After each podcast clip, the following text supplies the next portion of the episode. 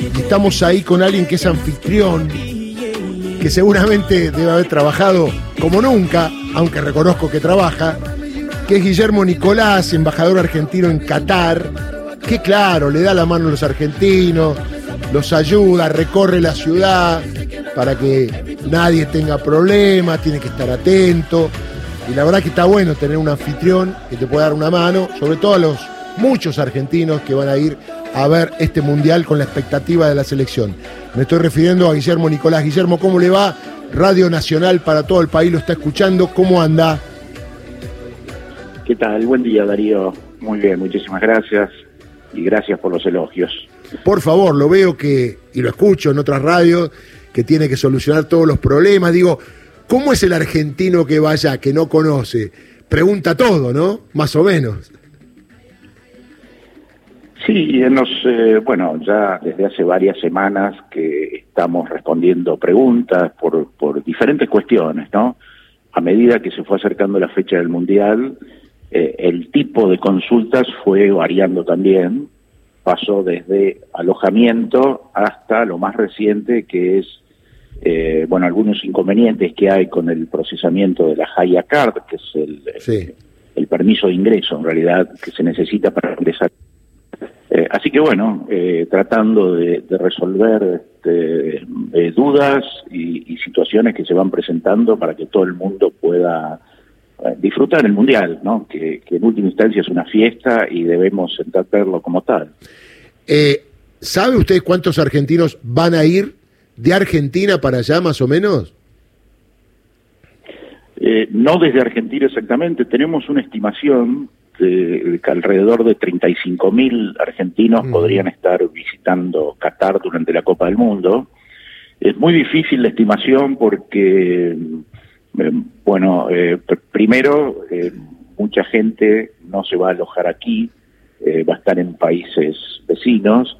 después, al no haber vuelo directo, salvo algunos este, que va a implementar Aerolíneas Argentinas, pero bueno, creo que son siete en la primera ronda, el resto viene por otros lados, entonces es, muy complejo llevar el cálculo.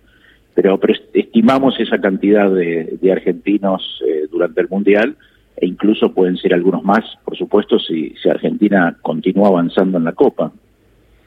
Ahí hay muchos inmigrantes. ¿Y hay inmigrantes argentinos? ¿Sabe cuántos argentinos viven allí? Sí, la comunidad argentina eh, habitual es de alrededor de 350 personas. Mira.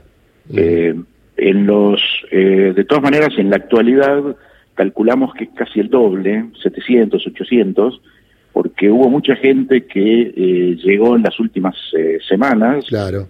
para, bueno, para trabajar durante el Mundial, eh, especialmente en, hoteles, restaurantes, ¿no? Así que estimamos que en la actualidad es de, alrededor de, sí, de 800 más o menos. Y las medidas rígidas que teóricamente existen ahí con un montón de costumbres que no son occidentales, ¿Cómo se está llevando eso? ¿Cuál es el comportamiento de las autoridades con la gente que se ve claramente que es turista o que viene de afuera o está por el Mundial? Hasta el momento, eh, bueno, yo en las últimas intervenciones que tuve ¿no? con, colegas tuyos por preguntas que me hacían, eh, eh, afirmé que evidentemente iba a haber algún tipo de laxitud en la aplicación de las normas, por dos razones. Primero, la masividad del evento iba a, iba a impedir una, eh, que las fuerzas de seguridad locales se comportaran de un modo demasiado represivo, para llamarlo de alguna manera, porque imposible por una cuestión de cantidad de gente. Y en segundo lugar, porque la imagen que quiere dar Qatar es precisamente lo contraria, de un país moderno que puede ser sede de grandes eventos y tener una fuerza policial que esté persiguiendo a la gente por cuestiones menores, como pueden ser comportamientos usuales o habituales nuestros, pero que aquí quizás no lo son tanto, eh, iba precisamente en contra de ese, de ese gran objetivo. En estos primeros días hemos eh, verificado que la policía está actuando eh, muchísimo más de manera preventiva que, este, que, que eh, precisamente represiva, ¿no? Eh, eh, habla con la gente, trata de convencerla en caso de ver algún hecho que puede ser este, punible y aconseja mucho, ¿no? Entonces, eh, es más o menos como lo, lo, veníamos, lo veníamos previendo y solamente va a actuar tanto la fuerza de seguridad como la justicia catarí en caso de un delito, claramente, ¿no? Eh, tráfico de drogas, abuso sexual, eh, eh, peleas, riñas callejeras. casi infragante, ¿no? Casi infragante y delito, más o menos, ¿no? Exactamente, exactamente. Te digo que podría ser un delito en cualquier lugar del mundo. Está claro. Guillermo, ¿qué tal? El placer de saludarte. Bueno, hablabas un poco de la organización, de cómo se está comportando la policía eh, con los hinchas y te quería consultar, las primeras imágenes que tuvimos del seleccionado nacional es un tanto apartado eh, de justamente donde se generan esos banderazos previos a la Universidad de Qatar. ¿Crees que en algún momento puede haber algún acercamiento eh, de los hinchas con los futbolistas, algo que es habitual en las competencias del seleccionado argentino, sobre todo por la representatividad que generan?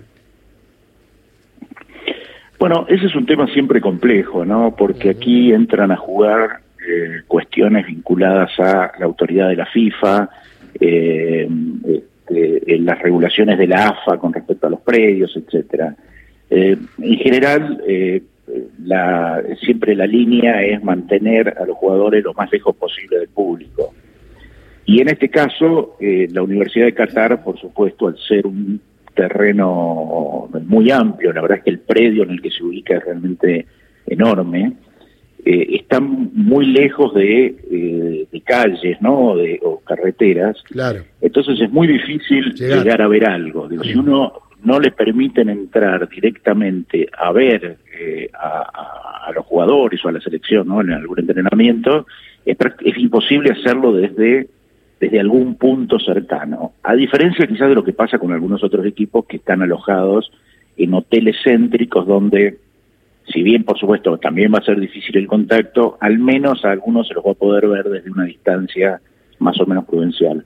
En el caso de la selección argentina va a ser imposible porque es un lugar absolutamente... Eh, no está lejos geográficamente, está en el... No, lejos me refiero lejos de los contactos, o sea, hay mucha carretera, eso Exactamente, pero, pero, pero está, eh, pero hay varios puntos de control previos, es una zona eh, en la cual no hay nada alrededor sobre la que se pueda acceder. De hecho, el otro día iba un móvil de la televisión siguiendo al micro, todo muy bien, hasta que llegaron cerquita de la universidad y ahí los pararon y los mandaron para otro lado, a lo del móvil periodístico.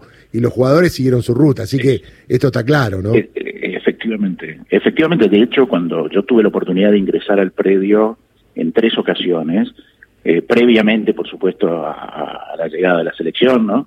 Eh, y aún en un momento donde todavía no había nada, que se estaba preparando, se estaba arreglando, eh, tuvimos que pasar por tres controles y había ciertas reticencias. Te estoy hablando de hace 45 días, un mes atrás, ¿no? Así que ahora, por supuesto, es muchísimo más estricto.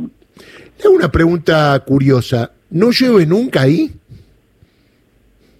Eh, llueve pues, muy muy poquísimo mm. y en algún alguna lluvia puede llegar a ver diciembre, enero, febrero, ¿no? Porque estoy viendo que hoy está como nubladito, ahí tenemos un colega de C5N que está contando un poquito, está en vivo, y está como medio nubladito y siempre hay una brisa, ¿no? Por lo que veo, pues se mueven las banderas acá. Sí, pero pero está saliendo, está el sol ahora. Yo ah, estoy, bueno, aquí justamente en mi casa y veo sol, eh, veo que está saliendo el sol, así que, pero ha, habido días nublado, pero que no, después finalmente no llovió. ¿Está trabajando más Guillermo ahora que en otra época? Supongo que sí, ¿no?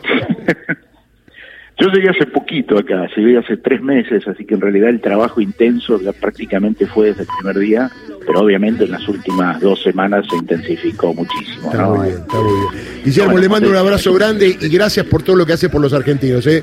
Es el rol de un embajador representar al país y darle una mano a aquellos que andan por ahí con problemas, pero le mando un abrazo y que tenga buen trabajo, ¿eh? Bueno, te agradezco muchísimo, esa es nuestra función de la embajada, a eso nos, eh, ese es nuestro gran objetivo, que todo el mundo tenga la mejor estadía. Así que muchísimas gracias por el llamado y quedo a tus órdenes. Muchas gracias, Guillermo Nicolás, embajador argentino en Qatar. Así nos metemos en